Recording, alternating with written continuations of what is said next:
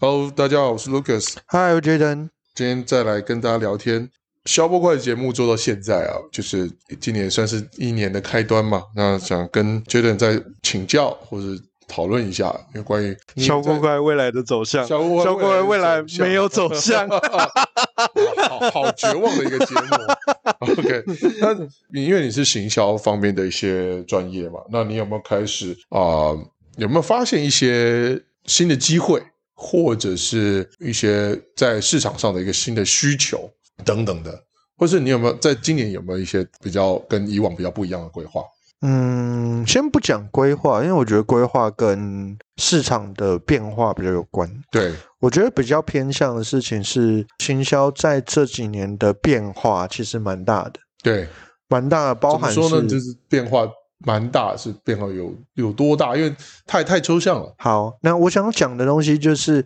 像我们在前几年很流行广告。嗯那为什么广告很流行呢？因为大家都不知道，所以大家觉得它这边可以带来很多生意，所以就投入了广告的事业体。哼，是那例如像是 LB 的投放、Google 的投放，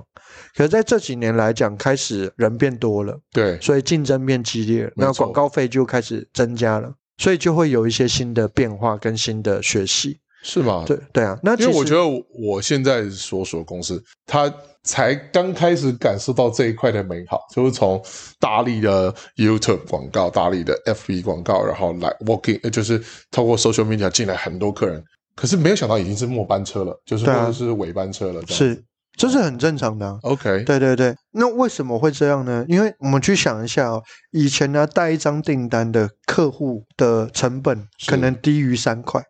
OK，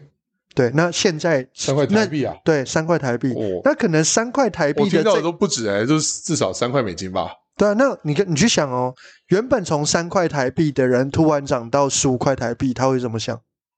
广告变贵广了，告变贵了，对啊，就他他们就是有这种想法，是因为不同的阶段在广告的呈现来讲，其实也出现蛮多的不同的变化，包含是客户越来越懂得这是广告，这是有差别的、哦。是就是是客户开始看到太多的广告，反而对他而言产生很大的不信任感，没错没错，或者是没错很大的厌恶感。没错，这就是像前一段时间 FB 有很多卖东西的诈骗啊，就是呃货到付款啊，不管是卖大型行动电源啊或者是风扇啊这些东西，就是、我就连我父亲都都被骗过。嗯他也不叫骗啊，它就是一个买卖，可是来的东西品质很差。对啊，对啊，对啊，对对对，那这就人家投量大量广告，然后那个粉丝团就消失了。这就是很单纯的。开始广告的技术变得普遍的时候，对，你的消费者也会开始做变化。没错，所以现在的广告反而不是红利，以前人家投广告是一种红利，对就是投了以后会有订单。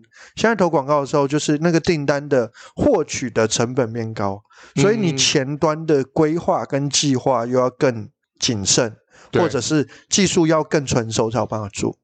所以现在的广告的模式，它它只会淘汰那一些很不好的广告公司，嗯或者很不好的广告操作。然后这类型的广告公司，它会产生出来一个很大的。简单讲的话术，对，就是告诉你说，现在的广告费比较贵，所以以前可能做十万可以做到的事情，现在要三十万，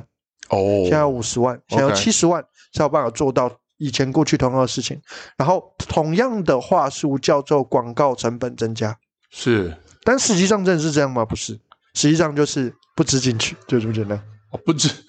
不这样子知讲进，去这样讲应该会比较直接一点。那对于客户来说，他他不懂啊这一块东西，那我怎么避免，或者是就是怎么样能让我的广告是更有效的呢？嗯、还是就这是你今年看到的机会吗？其实很单纯啊，就是竞争市场变激烈的时候，嗯相对性而言，你的整体的规划跟策略就要比较比较完整，对，包含是我们在做。假设我们以广告来讲，广告有一个很重要的职位叫广告企划。没错那，广告企划的概念是什么？就是例如说，我今天想要卖是好小布快有一个课程好了，对，我第一波广告要做什么？嗯，第二波广告要做什么，第三波广告要做什么。可能第一波广告是啊、呃我可能请名人代言，所以我只一开始就一炮开打响请名人，对代一言开始就找很知名的人来帮我做代言，嗯，对，然后做完代言以后，第二波开始做什么？做找你有优惠的广告。是第三波可以做什么？做其他的网红的分享，哦，就开始找一些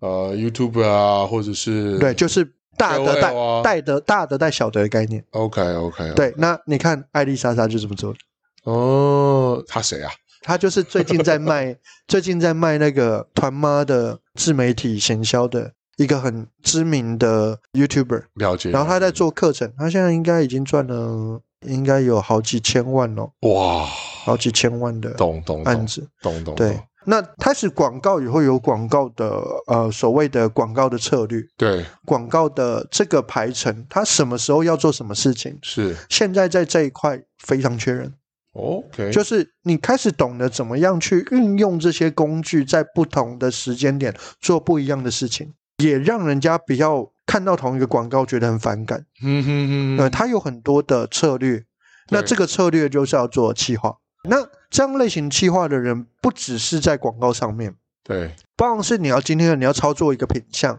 假设我要做一个品相做成爆品，爆品就是卖的很好的爆品，嗯是对。那你一开始要做什么？接下来要做什么？对后面要做什么？对最后收尾要做什么？对对，你会发现到过去那一些技术上面，它就是一个工具，是可是这些工具要被包在整个行销企划里面，它应该怎么样运用？那这个东西就叫做行销企划。了解。对，那目前在线上的人很缺这一块。很缺这一块，因为这个感觉是除了需要有本质的所谓的技术能力之外，对，他还要有一定的经验累积。对，他没有经验，有技术也没用。对对，所以我觉得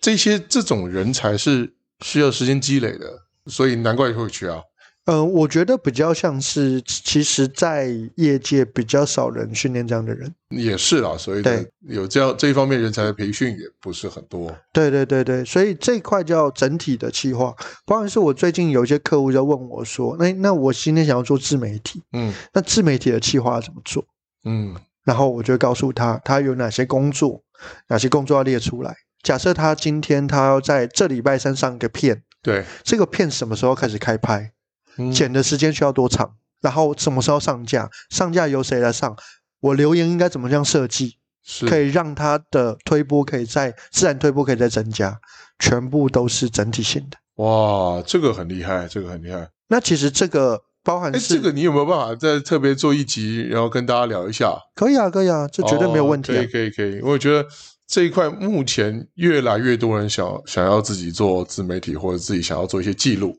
那对我怎么样开拍？我怎么样让我的流量可以透过自然的方式可以更多？因为可能我自己想要做一个记录，但我又想要曝光量多，那我又不想投广花那么多钱投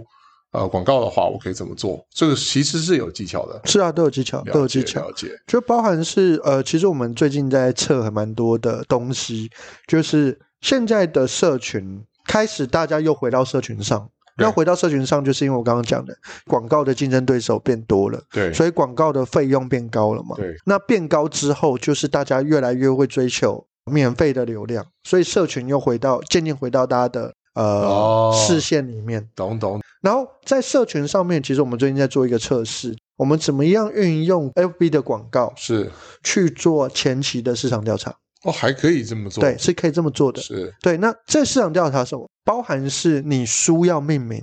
嗯课程要命名，对。都可以运用广告给你的数据来反推你什么样的命名比较好。哎，很有意思啊，对这个不晓得这个就是没错没我们叫新时代的市场调查的模式跟方法。嗯对，那大概在两三年前，我有看过一家企业，他们很聪明。他们聪明的地方是什么？它它是一个在地型的服务型的服务型的店家，他要做展店。嗯哼，那他要做展店的过程是什么？就例如说，他今天做的叫媒体美容， OK，好，他就做一个媒体美容的广告，哦放在中正区。嗯哼，他就可以看这个中正区实际上的点击率，实际上人家来问，嗯，或者是实际上购买的状况长怎么样，他就可以确定中正区要不要开这家店。哦，先投广告来来做市场调研，对，做完嗯市场这个调研以后，蛮不错的发现有需求再开店，啊，这样他投入的成本也比较低，这样子应该是说他失败的几失败的几率率比较比较低比较低。对对对对对对对，因为一般来讲，我们在做呃店面的拓展的时候，其实就是直接去那边一开般来店吗说，我们就是反过来，先开店，对再透过广告把流量导进店里面来。对对对对对哦，对那反向操作也是对，可以的。所以其实 FB 的广告一直有这样的技术，它可以去获取地区型的市场调查，哦而且 OK 投入的成本不用很高。哎，如果这样子投射到其他的行业，比如说建设业，我可以先投广告在这一个地区，再再决定这个案子要不要开，或这个案子怎么标，对或是怎么样做代销，对，哦，因为案子可能已经决定要盖了，可是可以透过这样子的一个调研的方式，然后让这些代销公司决定它要怎么卖，对或是可以卖到一瓶多少钱，对，可以拉高到多少，所以以刚刚这个案子来做举例的话，是就是我可以先找到大概三到七种切入点，在这个案子的切入模式，对。然后根据这个地区直接做广告，哪一个反应好，我最后就用那一个当做是最主要的主轴来做。哦，这很特别，就我不晓得 Facebook 还有这种功能。因为 Facebook 它的广告的设定，它有很精确的客群，嗯例如说它就是对什么东西有兴趣，是它就是怎么样，所以我就可以去测试文案，我可以去测试我的一些呃自媒体一些内容是不是有受欢迎的，包含是我在做很多的，例如我们在做自媒体，不是对就有很多节目企划吗？对，我要确定这个节目企划是不是大家喜欢的，我可以先用广告测一下，了解我再决定要不要拍。是是是是是，那这其实就是一些新，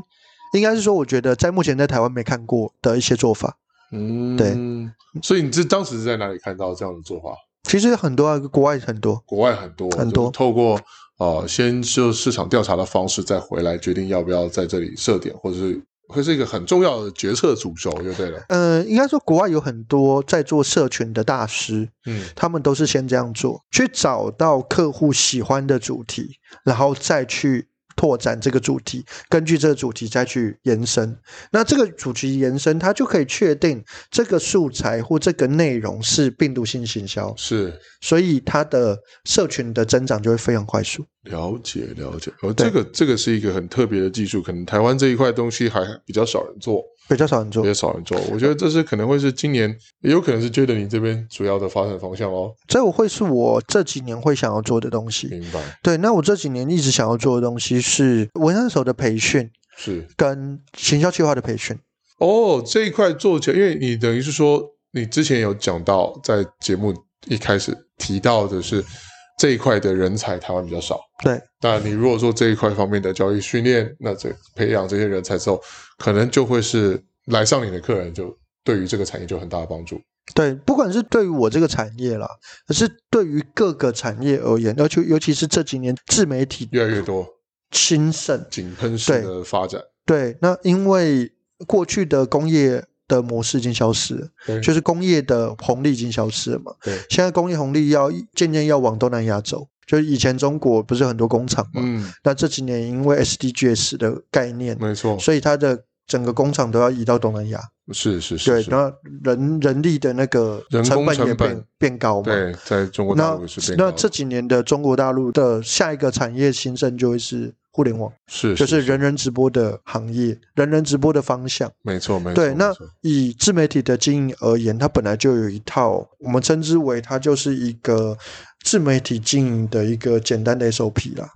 就是说明书的对概念，或者是对，然后你一个自媒体的拍摄，包含整个剪辑制作的所有的一些整体企划，到底该怎么做？是你的节目应该要怎么样做设计？这其实都有一定的学习概念。哇，好嗯特别，这个领域真的是蛮专业的。对对对对对，就是你要当做是一种很玩乐心态、for fun 的心态，那当然你怎么做都可以嘛。是可是你要把它当做是一种宣传的管道，嗯或者是你要把它当做是一种呃卖东西的方向，或者嗯是带货网红的培对养，那就是另外一种经营模式跟方向是。。对那你觉得就是像这样子一个网红的，或者是说自媒体的兴盛，大概可以走多久的一个周期？因我为我们在其他集的时候有聊到嘛，当时啊、线上购物啊什么的的时候，还是很少人做的时候，它会走个几年阶段，变大家变成一个习惯。那现在可能会是一个直播主或者是自媒体开始往上坡走的一个阶段。那大概会走到多久会会进到一个高原期？我觉得或者已大家会经开始看看得很腻啊，然后啊是谁都可以直播，那怎么样会才异军突起？就是大概会走一个多久的周期？我觉得现在已经进入到成长爆发期的前段了。成长包也切断对，你就想说，你看现在已经不知名的网红越来越多了，超多，那不知名网红越来越多，开始从网红阶段要进入到直播阶段。 OK，就是从录播阶段，也开始到直播的阶段。它不一定是录播，它有可能只是照片，嗯哼哼哼哼，对啊，就是我只是一个网红，我分享我的生活是的阶段，开始要进入到直播阶段，开始要进入到互动型的网红经营。是，而且我可以跟 Jalen 分享，跟各位听众的朋友分享，就是我因为在参加社团的关系，那我发现东南亚用 Instagram、用 TikTok 是我们出乎意料的多多嗯很多。嗯就是我接待的一个 guest，他也没干嘛，他就是分享他的生活，他的 Instagram 而已。他有蓝勾勾哎、是啊，他自己一个人就是 nobody，可是他有蓝勾勾，因为他拍 story，他拍那个呃啊，呃对，线动，限动，嗯，他 take 我，他就要加我就是 Instagram，然后因为我没有在经营嘛，就是就偶尔看看妹的一个东西，然后我看说厚礼你有蓝勾勾，然后我就导入了一堆流量给我，超多就是有一堆印尼的朋友加我的 Instagram 啊，这这无所谓。然后我同时又加到另外一个印尼朋友啊，假设印尼朋友 A 有蓝勾勾，印尼朋友 B 啊没有蓝勾勾，可是他的关注人数也很多，嗯 OK，他最强的就是他有十个小孩，然后我还问他是不是同一个老婆城市。那我加到他 Instagram 的时候，我就看了他一些照片，我以为某一张照片那个是他的老婆，结果不是，那是他最大的女儿。好，我我要讲的是什么？我点进他最大女儿的时候的 Instagram 进去之后，后里他没有 po 文诶、一篇 po 文都没有哦，零哦，零贴文。你知道他的粉丝有多少？follower 有四点三万个哎、 林博文四年，我说 How do How did you do that？就是他怎么做到的？他说 TikTok，对啊，他女儿的 TikTok 关注人数非常多，而导致流量灌进来去关注他的 Instagram。可是他的 Instagram 是没有贴文，就然后没有在做有四点三万个 follow。我觉得东南亚的人口红利太可怕了，是啊，而且他们使用到的程度是远超乎我现在的想象。我不要说我们的想象，你可能比较了解的是，我接触到这些真的接触到印尼的朋友跟泰国的朋友，就是他们使用的程度是比我们高非常多之余，而且他们中毒的程度是非常深的。嗯，就他随便干嘛，他就是手机就是记录，对啊，然后我那个朋友，因为我跟他相处了三到四天，整天都相处，他手机电量没有超过百分之三十的，就 永远都是在没电的阶段。我觉得太不可思议了，就是我已经这样尽量去戒掉我使用手机的时间，可是人家是反而比我们中毒深的很多。从这一段，就像你刚刚说的自媒体的状况跟直播的状况，可能往东南亚去是比我们想象还要更厉害的。对，现在应该比较偏向是直播前期对，的市场，是我预计大概三年吧，三到五年，它就会进入到高原期，进入到淘汰期。是，那你进入到高原期，就会有呃所谓好的跟不好的就会被淘汰，市场就会开始有规则，会根据这个规则走，所以不在这个规则的人，要么就是符合这个规则，要么就是被淘汰。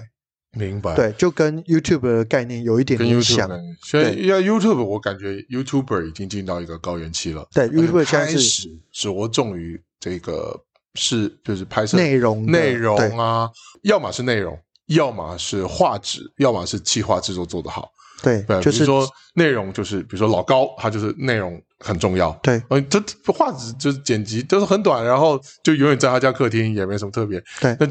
五百多万的人 subscribe，、那你反而看那个一日系列麦卡贝的，对我觉得制作成本就很大。对对对对对对，可是这可能 subscribe 还没有老高来的多。对，它其实就是不同的阶段，它会开始有不一样的。是那基本上就是越来越重视的内容叫做企划内容、是文案内容，是对啊吧、越来越重视这块，这两块了。 OK 所以这两块大概就是，我觉得在二零二三年，如果你有找到这样的一些资源，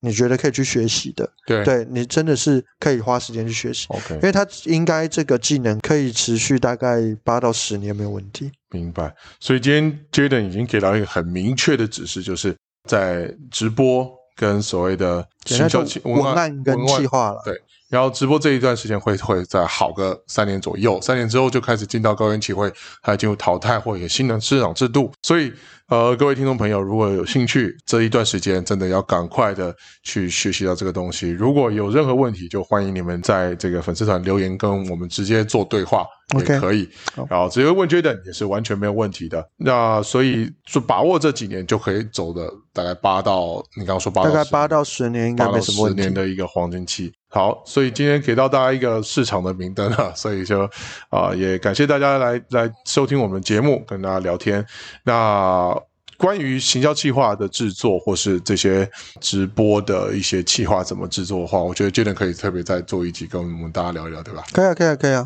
没问题。好、嗯好，所以我们跟各位做个预告了，请大家持续关注我们节目。那今天就跟大家就聊到这里了。 OK， OK，好，谢谢大家的收听，我是 Lucas。我是 Jaden，好，我们今天聊到这里，先跟大家拜拜。拜拜拜。